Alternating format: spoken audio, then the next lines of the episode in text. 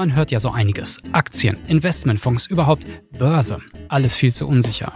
Man hört aber auch, nur durch Arbeiten wird man nicht reich. Jeder muss für sich selbst entscheiden, woran er oder sie glaubt. Fakt ist, es gibt Wege, mehr aus dem eigenen Geld zu machen.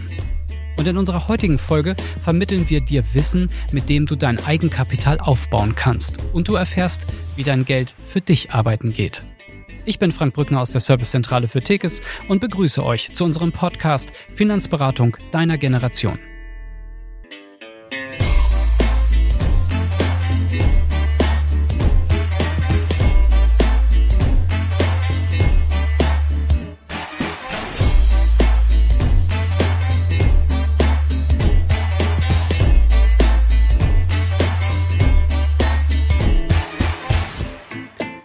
Wenn ihr das letzte Mal unseren Podcast gehört habt, dann kennt ihr meine heutigen Gäste, denn es sind dieselben. Julian Krüger und Jens Busse, unsere Experten äh, aus dem Tekes-Vertrieb zum Thema Investment. Schön, dass ihr da seid. Danke. Jens, äh, für diejenigen, die dich noch nicht kennen, wer bist du? Ähm, glücklicher Familienpapa, Heimspiel hier in Hannover geboren, ähm, als Profiberater bei der Tegis seit über 18 Jahren, leidenschaftlicher Triathlet und ähm, in der neuen Funktion des Direktor Investments sehr, sehr froh und glücklich, hier wieder dabei sein zu dürfen. Julian, wie haben wir uns eigentlich kennengelernt? Boah, das muss schon ein bisschen her sein, oder? Mhm. War das nicht auf Tinder? Ja, irgendwie. Ich glaube. Ey, Quatsch beiseite. Nein, da habe ich damals Das bei dir geht ja nämlich gut zur Seite hier. geswiped, in die falsche Richtung. Das, das kann nicht sein. Autsch. Stell du dich kurz vor.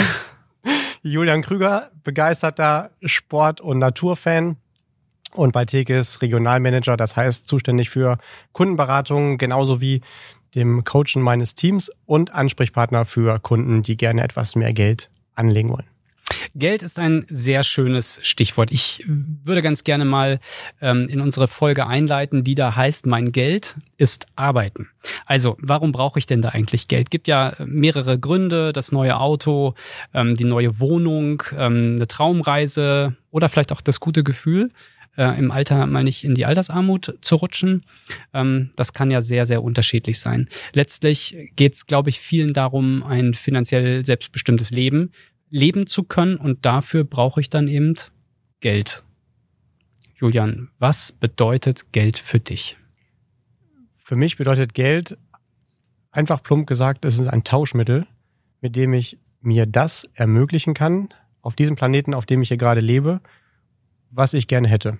Das heißt, je mehr ich davon habe, desto mehr kann ich das haben, was ich mir so vorstelle, was ich mir wünsche. Egal, ob das jetzt Urlaub ist oder wie ich leben möchte, wie ich mein Leben verbringen möchte. Und letztendlich ist es für mich zusammengefasst auch Freiheit.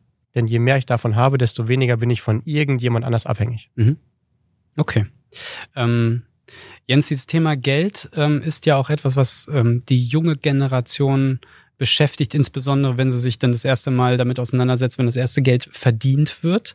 Ähm, nun führt er ja viele Kundengespräche. So, was hörst du aus der Kundschaft? Welche Bedeutung hat Geld dort? Insbesondere so für die jungen Menschen, so 20, 25 Also ich, ich stelle fest, ähm, bin jetzt ja auch schon ein paar Tage dabei, ähm, dass so diese alte Sicht, ähm, Geldprofilierung, äh, erfreulicherweise, muss ich selber sagen, gefühlt abgenommen hat. Also diese, dieser Geltungsdrang durch Geld, der hat abgenommen. Und ähm, ich glaube, es ist für die jetzige Generation, die so heran und nachwächst, eher wirklich einfach nur Mittel zum Zweck. Gut ist zu haben, um sich eben seine Wünsche, seine Träume zu äh, verwirklichen, zu erreichen. Aber dieser Profilierungsdrang, den ich selber so ein bisschen bedenklich, ich bin Jahrgang 77, so aus meiner Zeit erkannt habe, da gab es ja auch ein, zwei, drei tolle Filme zu dem Thema, ne? so Börsenfilme und so weiter und so fort. Das hat gefühlt abgenommen. Mhm. Okay. Ähm, es gibt ja ganz oft den Begriff der finanziellen Freiheit. Also ähm, mein Leben so leben zu können, wie ich das jetzt möchte und nicht das vordiktiert zu bekommen. Also wirklich vollständige Selbstbestimmung im Leben. Ähm, Julian, was, was meinst du, was reizt die Menschen an dieser finanziellen Freiheit? Was nimmst du da so wahr? Du hast ja auch mit, mit vielen Menschen zu tun. Von diesen Begriffen gibt es sogar drei verschiedene. Finanzielle Sicherheit, finanzielle Freiheit und finanzielle Unabhängigkeit. Und manchmal verwechseln wir das sogar. Finanzielle Sicherheit, nur mal ganz kurz, um das hier abzurunden, bedeutet, mhm. dass ich so viel Geld irgendwo sicher für mich verfügbar habe. Sollte ich mal kurzfristig einen Ausfall von Einkommen haben, kann ich das auf jeden Fall ganz locker überstehen. Finanzielle Freiheit bedeutet, dass ich alle Ausgaben, die für mich wichtig sind, um ein Leben zu führen, wie ich es gerne hätte, habe, ohne dass ich dafür arbeiten muss, als sogenanntes passives Einkommen, weil ich halt dafür nicht aktiv arbeite. Und dann gibt's noch die finanzielle Unabhängigkeit. Das bedeutet, dass ich alles das, worauf ich Spaß im Leben habe, machen kann, unabhängig davon, was es kostet. Und sei es, wenn ich auf einem Flugzeugträger leben will. Und die finanzielle Sicherheit, was so eigentlich das Wichtigste von diesen drei Zielen ist, bedeutet einfach, dass ich ähm, ja ein Leben so führen kann, wie es mir wichtig ist. Also meiner Lebensphilosophie nachzukommen, ohne dass ich mich irgendwo verstellen muss, was nicht mir entspricht, ich aber trotzdem tun würde, um vielleicht irgendwo Geld zu verdienen. Mhm. Wie wahrscheinlich ist es aus deiner Sicht, ähm, dass ich durch einen geschickten Umgang mit dem Thema Geld gar nicht mehr Arbeit, arbeiten gehen muss? Unter der Voraussetzung, dass ich das als Ziel habe, das zu erreichen und ich das mit den richtigen Möglichkeiten mit, kombiniert mit dem richtigen Mindset mache, zu 100 Prozent in jedem Leben möglich. Die Frage ist nicht ob, sondern wann. Also erreiche ich das mit 67 zu Rentenbeginn oder schon vorgezogen. Das hängt dann davon ab, wie viel ich mich damit beschäftigen möchte. Ja, okay. Jetzt hast du gesagt, es geht um das Ob und das Wann. Ich glaube, für viele, die jetzt zuhören, ist aber auch das Wie ganz interessant. Also wenn ich jetzt für mich das Ziel habe, keine Ahnung, ich möchte einfach nicht bis zum klassischen Renteneintritt arbeiten, sondern ich möchte früher aufhören, zum Beispiel. Also wenn ich sage, 45 möchte aufhören zu arbeiten. Wie gehe ich das Thema an, wenn ich jetzt zu dir kommen würde, Jens? Was ich äh, in vielen Gesprächen feststelle, ist, dass die Menschen tolle und hehre Ziele haben und ähm, Ziele haben aber immer gewisse Charaktereigenschaften und ein Ziel muss halt sauber definiert sein. Und wenn ich dann halt so in den Dialog mit den Personen komme und dann mal ein bisschen offen gesprochen an den Eiern zwicke und frage, wie genau ist denn dieses Ziel definiert? Dann kommen Fragezeichen, dann merken Menschen, ja, dieses Ziel ist da, aber es ist viel eher vielleicht noch ein Wunsch oder ein Traum. Und ähm, bedenklich ein Stück weit ist, ähm, dass wir haben alle vierte, fünfte, sechste, siebte Klasse Schulmathematik gelernt. Viele erwachsene Bürger in diesem Land gar nicht mal tatsächlich an der Stelle kurz mit dem Taschenrechner anfangen und sagen, wenn ich dieses Ziel habe, was muss ich denn dafür tatsächlich heute tun? Und es sind erwachsene Menschen, die teilweise mit Utopien auf mich zukommen und sagen, ich möchte in fünf Jahren das erreicht haben. Und wenn ich dann frage, wie viel hast du denn dafür schon getan? Dann kommt null. Und ich glaube, der wichtige Punkt ist am Anfang, dass man sich eben gemeinsam, und da bin ich auch sehr, sehr stolz und glücklich darüber, dass ich das in vielen Gesprächen schon tun durfte, wirklich wie auf einem Art Reißbrett mal anzufangen, diese Wünsche oder diese Ziele eben festzuhalten, wirklich mal rauszukitzeln, wie genau sieht das aus, um dann halt eben mit meinem Know-how, mit meinem Erfahrungswerten und eben entsprechend auch den Lösungen, die man dann eben präsentieren kann, diese Menschen wirklich eben zum Ziel zu führen, aber auch in dem einen oder anderen Falle ganz klar zu sagen, n -n, wir müssen dein Ziel entweder anpassen mhm. Oder du musst halt eben das, was du dafür tun willst, noch ganz massiv anpassen, weil so wie du es dir bisher vorgestellt hast, ist es komplett unrealistisch. Und ich kann nur zusammenfassen, verrückterweise kriegt das eigentlich jeder berechnet, aber keiner fängt damit mal an, sich wirklich einen Plan zu schmieden. Okay, dann lass uns mal konkret werden. Also ich habe jetzt da ein Ziel, sagen wir mal, mit 45 möchte ich finanziell unabhängig sein, so gut es geht. Mhm. Was sind das für Lösungen, für Produkte, mit denen ich mich dann beschäftigen werde, damit ich dieses Ziel erreiche? Also wenn du sagst, ich will mit 45 unabhängig sein, dann wäre die erste Fragestellung, wie definierst du Unabhängigkeit für dich?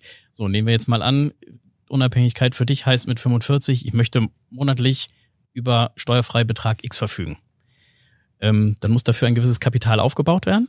Und ähm, bezogen auf dein Lebensalter ist es dann unser Job zu schauen, ähm, mit welchen Portfolien, ne, wo wir wieder beim Thema Investment und Investmentfonds aus der letzten Folge sind, ähm, kriege ich das dann halt eben erreicht. Ne? Und ähm, man kann halt eben aus der Historie, anders geht's nicht, gewisse Renditeannahmen treffen, die natürlich in so eine Berechnung, in so einen Plan mit einfließen müssen, um dann halt zu schauen, ähm, kriege ich dieses Ziel, so wie gerade eben schon angesprochen, damit erreicht ja oder nein.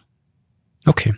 Ähm, ein Begriff, der äh, irgendwie schon seit Jahrzehnten immer mal wieder kommt, ähm, den wir vielleicht aber jetzt mal einmal nochmal definieren sollten, weil der damit ganz stark zu tun hat, ist ähm, dieser Zinseszinseffekt. Wenn du früh anfängst, dann, dann äh, unterstützt sich der Zinseszinseffekt äh, bei deinem Vermögensaufbau. Julian, was ist das ganz genau, der Zinseszinseffekt?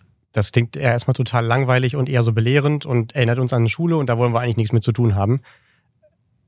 Eigentlich wollen wir es auch nicht, aber wir wollen den Effekt davon, das Ergebnis. Und das ist schon echt wirklich crazy. Wir kennen das alle aktuell aus der Corona-Zeit. Wir stellen uns einfach so eine Corona-Kurve vor, wie am Anfang nur ein paar wenige Menschen, Gott sei Dank, dieses Virus in sich tragen und auf einmal haben wir so ein exponentielles Wachstum und am Ende geht die Kurve von ganz alleine ganz steil nach oben. In dem Fall ist es nicht so cool, aber den Effekt, den kann man auch für seinen Vermögensaufbau nutzen. Deswegen kann man eigentlich auch sagen, dass du so früh wie möglich in deinem Leben zuerst da anfangen solltest, einen Plan zu machen, wo du am Ende stehen willst. Dann musst du nämlich da intelligent dein Geld anlegen, einfach nur arbeiten lassen und am Ende arbeitet das Geld für dich, für dich ganz alleine.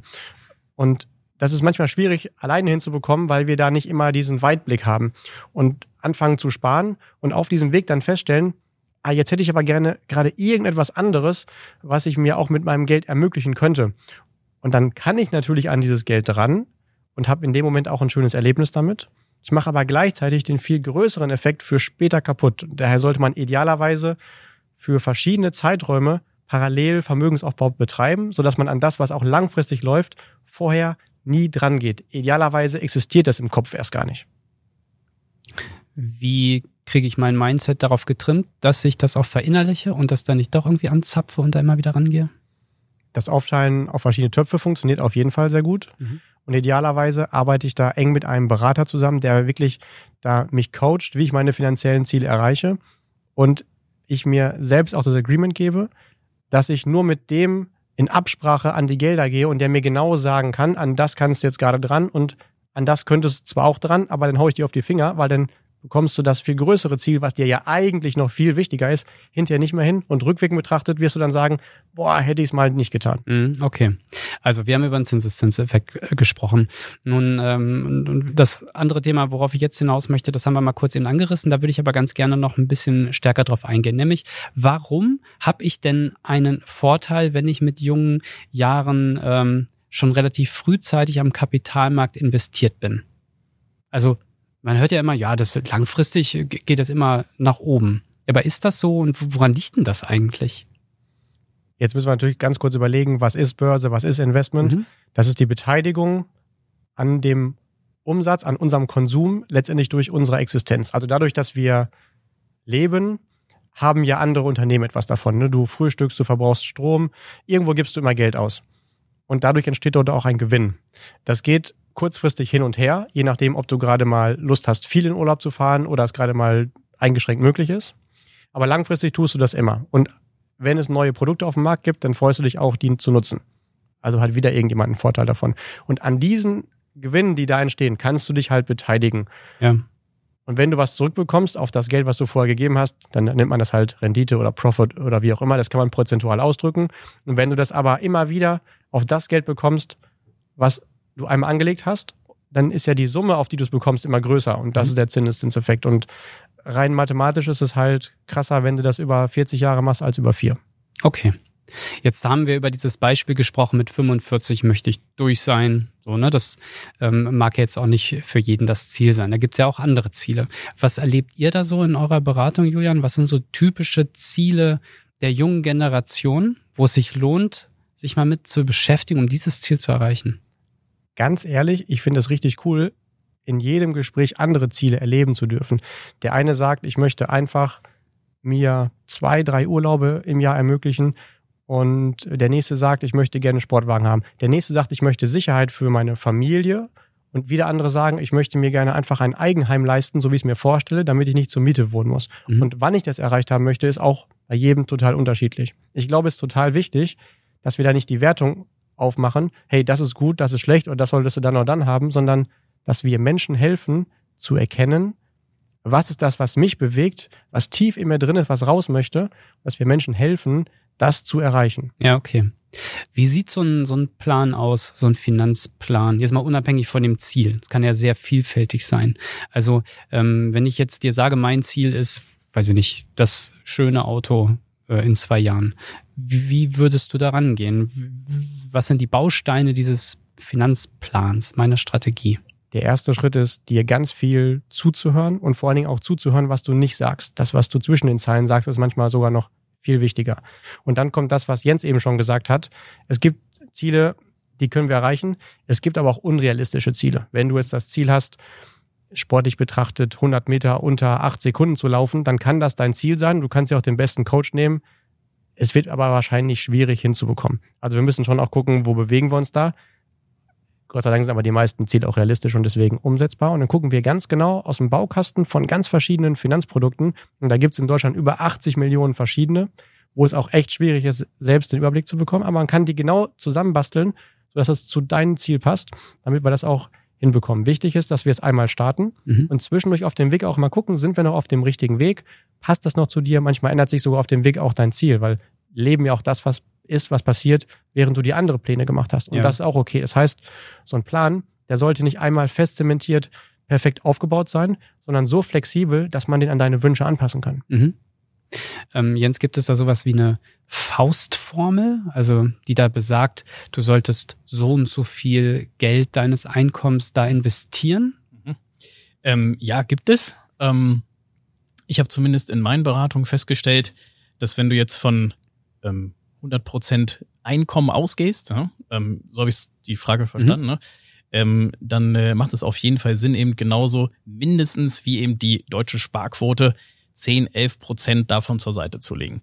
Und spannend finde ich halt immer, dass es teilweise eben auch Menschen mit ja, niedrigen Einkünften gibt, die leider ein Stück weit desillusioniert sind und ähm, die dann halt wirklich sagen, ähm, ich bin noch nicht mehr in der Lage, 25 Euro zur Seite zu legen, was ich einerseits sehr, sehr schade und traurig finde, auf der anderen Seite dann aber trotzdem auch gerade da motiviert bin, diesen Menschen halt mit einem Stück weit Disziplin ähm, dieses Thema halt näher zu bringen und wirklich auch ein Stück weit verpflichten zu versuchen, dass sie es hinbekommen. Weil die Eltern haben es nicht hinbekommen, die Banken, wer auch immer hat es nicht hinbekommen. Und wenn ich sozusagen der Erste bin, der eben auch solchen Menschen ähm, ein Stück weit unter die Arme greift, so etwas zu schaffen, dann ist das auf der einen Seite eine ganz, ganz tolle Sache, weil die unwahrscheinlich glücklich sind, überhaupt das erste Mal in ihrem Leben erfahren zu haben, auch ich bin in der Lage, nach meinen Möglichkeiten Vermögen allmählich aufzubauen. Mhm. So, und die Personen, die halt, ähm, ich sag mal, ein bisschen dicker im Saft stehen, die nicht so viel monatlich ausgeben müssen für die Fixkosten, die sind auch in der Lage, 15, 20, teilweise 25, im besten Kundenklientel sind das 40, 50 Prozent des Einkommens, die monatlich zur Seite gelegt werden können. Also es ist auch da ganz, ganz unterschiedlich nach dem, was natürlich eben mein Monatsbudget ist, aber auch eben ähm, wie ja, teuer einfach meine Lebenshaltungskosten sind. Ja. Ne? Aber diese Regel 10 Prozent, also drunter verhandle ich nicht. Okay. Ähm, Julian, in der letzten Folge habe ich gelernt, es macht wenig Sinn, das Geld auf dem Girokonto ähm, zu parken. Wenn es darum geht, das Ersparte sinnvoll zu investieren, dann können sich Investmentfonds anbieten. Ähm, für diejenigen, die die Folge nicht gehört haben, vielleicht fasst du nochmal kurz zusammen, was ist nochmal ein Investmentfonds, was nochmal eine Aktie und was ein Depot? Mal so grob, dass man diese drei Begriffe nochmal kurz als Reminder versteht. Das sind auch schon die absoluten Klassiker, die jeder, der sich so ein bisschen damit beschäftigt, gerne wissen darf. Investmentfonds ist nichts anderes als ein Topf, in dem du als Anleger das reinpackst, was du möchtest. Egal ob auf einmal oder monatlich. Und dann gibt's da jemanden, der sich damit auskennt, das Geld dort anzulegen, wo er vorher Spielregeln festgelegt hat. Idealerweise sind das, wenn du mittel- und langfristig Vermögen aufbaust, Sachwerte. Also mhm. Dinge, die auch wirklich real existieren. Und an den Gewinnen, die dort entstehen, wirst du anteilig von deinen Einlagen dann auch beteiligt. Und da kannst du jeden Tag rein oder raus. Sehr clevere Geschichte. Dann hattest du, glaube ich, noch die Frage nach dem Depot. Mhm. Die Investmentfonds, die kannst du nicht einfach in die Hose stecken. Die müssen irgendwo sein. So wie wenn du ein Glas Milch kaufst. Das packst du ja nicht ins Regal, sondern das gehört in den Kühlschrank. Und das Depot ist ein Kühlschrank für die Anlagen. Da kannst du verschiedene reinpacken und die kann man auch ganz flexibel miteinander kombinieren. Du guckst jeden Tag rein, weißt, wie viel ist da gerade drin und wie entwickelt sich das. Und ab und zu nimmst man einen Schluck raus oder stellst wieder eine neue Flasche rein. Okay. Und jetzt hilf mir nochmal, was war nochmal der dritte Bereich, der dritte Begriff? Die Aktie. Ah, okay. Ja, wie konnte ich das vergessen? Also, hm. jeder hat davon gehört, aber die wenigsten können wirklich genau erklären, was es ist. Das ist tatsächlich einfach die Chance, sich an der Idee von jemand anderes zu beteiligen. Der Idee, irgendeinen Geschäftsbetrieb, ein Geschäftsmodell zu unternehmen. Zum Beispiel Äpfel zu verkaufen oder Autos zu bauen. Und derjenige sagt, hey, wenn du Lust hast, stell mir doch einen Teil von deinem Geld zur Verfügung, damit kann ich dann noch besser arbeiten. Dafür bekommst du dann anteilig die Gewinne, die aus meinem Geschäft bestehen. Finde ich eine total praktische Möglichkeit, weil ich ja selbst entscheiden kann, wo möchte ich rein, wo möchte ich raus, wem finde ich besonders gut, beziehungsweise einfach jemanden auch beauftragen kann, find doch mal Aktien, also Geschäftsideen, die zu mir passen könnten und die auch aus heutiger Sicht möglicherweise in der Zukunft interessante Gewinne abwerfen können. Okay, dann würde ich gerne mal ähm, in unsere Community-Fragenliste schauen, denn ähm, über unseren Tekes äh, Instagram ähm, Auftritt haben wir die Community gefragt, was interessiert euch rund um das Thema Investment für die heutige Folge. Und ähm, eine Frage, die Jens, die ich dir gerne äh, stellen würde, ist, was hat es mit der Abschaffung der Abgeltungssteuer auf sich? Jetzt haben wir die Begrifflichkeit Abgeltungssteuer das erste Mal gehört. Bevor du die Frage beantwortest, vielleicht kannst du mal kurz erklären, was überhaupt die Abgeltungssteuer ist, wenn wir über Investment äh, sprechen. Ja. Es ist so, dass vor einigen Jahren eben entschieden wurde in Deutschland, dass ähm, Spekulationsgewinne beziehungsweise Gewinne eben aus vielen Investments, ähm, wenn man sie länger als ein Jahr hält, äh, noch steuerfrei waren. Und dem wurde ein Riegel vorgeschoben mit der sogenannten Abgeltungssteuer. Das heißt, wenn du heute ähm, Vermögen am Kapitalmarkt anlegst und aufbaust ähm, und dann am Tag Y irgendwann wieder verkaufst, dann wird geschaut, wie viel Gewinn hast du gemacht. Und von diesem Gewinn werden pauschal 25 Prozent plus Solidaritätszuschlag, um es hier komplett einmal korrekt mhm. darzustellen, dann halt einbehalten. Und da kannst du dich dann auch gar nicht gegen wehren. Es gibt noch so ein, zwei kleine Tricks, Stichwort Freistellungsauftrag und so weiter und so fort. Und dann halt eben an das entsprechende Finanzamt abgeführt. Das heißt also, wenn man eben mittel- bis langfristig einen Plan verfolgt, dann sollte man natürlich berücksichtigen, dass wenn man irgendwann mal Kasse macht ne, oder dann halt eben die Vermögenswerte wieder liquidiert, dass man dann halt eben eine Vor- bzw. eine Nachsteuerbetrachtung machen sollte, weil man kann sich jetzt nicht beim Finanzamt beschweren und sagen, finde ich doof, möchte ich wieder haben. Diese Abgeltungssteuer oder dieser Betrag, der ist dann halt eben auf gut Deutsch weg. Und jetzt ist in der Diskussion, die Abgeltungssteuer abzuschaffen und darauf zahl, äh, zielt die Frage hier ab. Ähm, ja, abzuschaffen weniger, als was ich eben so in der Presse mitverfolge, fieserweise für viele, ähm, mit dem Gedanken zu spielen, es ähm, so zu regeln, dass eben nicht diese 25 Prozent pauschal angewendet werden, sondern eben der persönliche Einkommensteuersatz. Und ähm, sollte das passieren, hat das natürlich für gewisse Personengruppen Vor- und Nachteile. Das muss man dann schauen. Ähm, dass es abgeschafft wird, gerade jetzt im Sinne von die ganze Pandemie muss auf gut Deutsch noch bezahlt werden, sehe ich nicht. Also es wird dann, wenn überhaupt, eben abgeschafft, aber eine Alternative dazu geschaffen. Und ich befürchte persönlich, dass die nicht besser wird. Mhm, okay. Julian, die zweite Frage würde ich gerne dir stellen von einer Hörerin oder einem Hörer, nämlich worin sollte ich als junger Mensch investieren? Die höchste Rendite auf jeden Fall gibt Wissen. Also in dich selbst erstmal. Mhm. Und wenn es um das Geld geht, dann glaube ich, kannst du ganz schnell rennen, wenn dir jemand direkt darauf einen Tipp gibt. Also das ist auf jeden Fall die beste Anlage. Mhm. Dann renn und sprich mit dem nie wieder über Geld, weil bevor der dir irgendwelche Tipps gibt, sollte der dir idealerweise ganz viel zuhören, sich für dich interessieren und dir auch ein paar Fragen stellen. Und wenn du ganz langfristig Vermögen aufbauen willst, dann haben wir schon ganz kurz darüber gesprochen, sollten es auf jeden Fall ausschließlich Sachwerte sein, also Dinge, die zum Beispiel auch vor Inflation oder vor dem Wechsel einer Währung geschützt sind und langfristig die Chance haben, deutlich oberhalb der Inflation für dich zu wachsen. Das heißt, nicht nur du arbeitest dann hart dafür, dass du Geld verdienst, sondern das Geld, was du dann bekommen hast, arbeitet idealerweise noch härter für dich. Okay. Ähm, ein Thema, was ähm, mit, mit unserer Investmentwelt ja immer einhergeht, ist, ähm, ja, da sind Verluste möglich. Ich sollte mein Risiko streuen. Was verstehe ich darunter, Jens? Ähm, Risiko streuen heißt ähm, nichts anderes als eben einen Plan zu schmieden, zu schauen, über wie viel Vermögen verfüge ich, wie sehen eben meine Anlageziele aus und dann eben pro Anlageziel zu entscheiden, wie viel Risiko möchte ich eingehen. Ähm, es gibt sicherlich Ziele, wenn ich die jetzt nicht unbedingt erreiche, dann ist das gar nicht so schlimm. Dann kann ich da aber auch bewusst ein höheres Risiko eingehen, um halt wiederum mehr Rendite aus einem solchen Investment zu ziehen. Ähm, habe ich auf der anderen Seite sehr existenziell wichtige Ziele. Dann sollte ich, ganz klarer Punkt, da jetzt halt auf gut Deutsch nicht irgendwie rumzocken. Und ähm, diese Sicherheit entsteht also einerseits erstmal durch einen Plan. Ähm, und wenn ich diesen Plan eben geschmiedet habe, dann eben durch die richtige Investmentselektion beziehungsweise die richtige Produktselektion für diese einzelnen Ziele.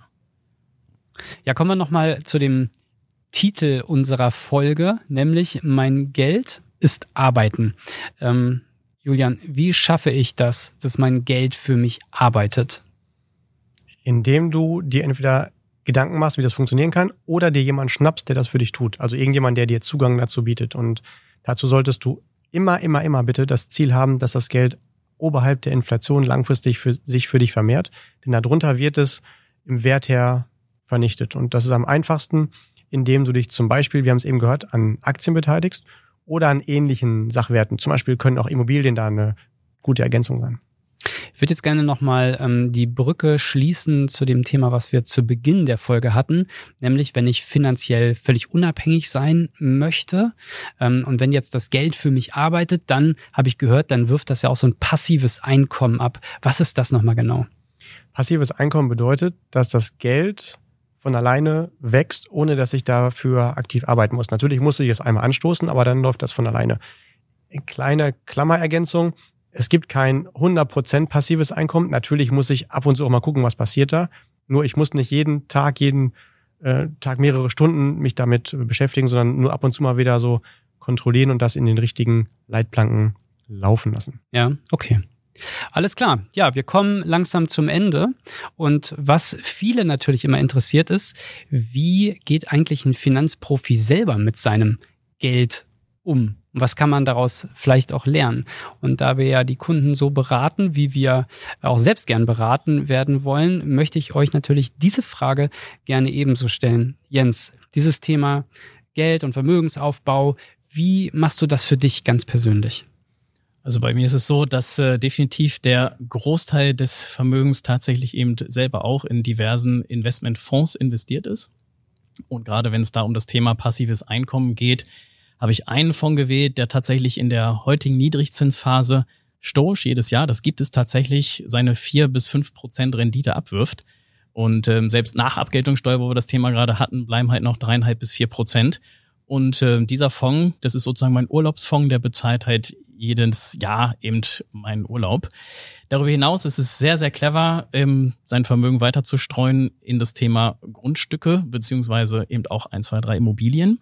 Mhm. Ähm, weil die halt, und das ist in meinen Augen extrem wichtig, Kapitalmarkt unabhängig sind. Also das heißt, selbst wenn es an den Börsen mal richtig nach unten geht, ähm, dann ist der Immobilienmarkt davon aber im Regelfall nicht stark betroffen ähm, so dass man da auch eine zusätzliche Gelassenheit bekommt. Ganz, ganz wichtiger Punkt ist das Thema Liquidität. Wenn das Finanzamt selber mal wieder ärgert oder man kurzfristig noch irgendwie eine größere Rechnung bezahlen muss, ähm, dass man halt einfach liquide bleibt und an seine Vermögensstrategien eben einfach nicht rangeht. Okay, Julian, wie machst du es? Ich investiere alles total intelligent in Handtaschen, Schuhe, in Urlaub und Essen gehen. Ja, sehr gut. Und damit haben wir es auch schon. Ja, Nein, Spaß beiseite. Ein kleiner Teil äh, logischerweise wird angelegt. Nein, also der größte Teil von meinem Einkommen, den lege ich schön für mich an die Seite, weil ich es tatsächlich mag zu sehen, wie es wächst und ähm, ich dieses Gefühl total zu schätzen weiß in den Investmentfonds. Da streikt es, jemand kümmert sich 24 Stunden, sieben Tage die Woche um mein Geld.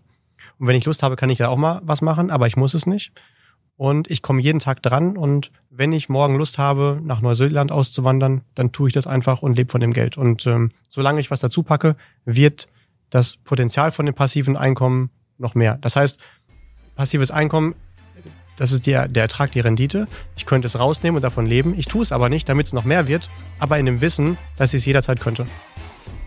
Ein schönes Schlusswort. Also, ich danke euch sehr, dass ihr euch nochmal die Zeit genommen habt und ähm, für all diejenigen, die uns zuhören und die jetzt ihr Wissen nochmal vertiefen möchten, empfehle ich die tickets.de Website. Ähm, da haben wir diverse Blogartikel zu diesem Thema ähm, zum Vertiefen und Nachlesen. Macht's gut, bis zum nächsten Mal. Ciao. Danke. Ciao, ciao. Macht's gut.